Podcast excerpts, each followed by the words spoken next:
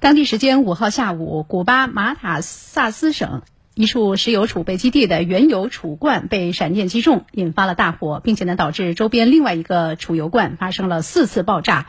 截至到当地时间六号下午，事故呢已经造成了一人死亡，一百二十一人受伤，十七名消防员失联，大约一千九百多人被疏散。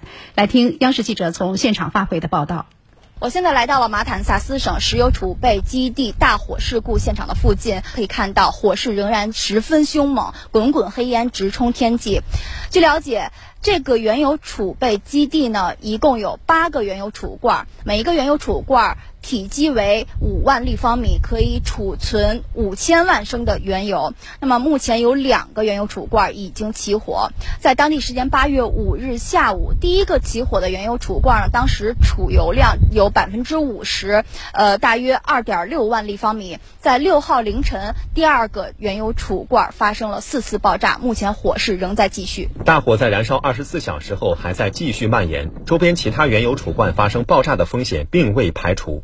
由于大火威力巨大、破坏性强，一些目击者回想起来仍心有余悸。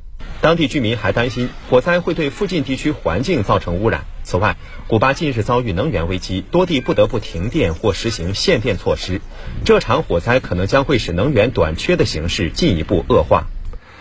古巴政府表示，拥有大型国有石油工业的墨西哥和委内瑞拉已经在六号提供了援助。此次事件是近几个月来发生在古巴的第二次重大灾难。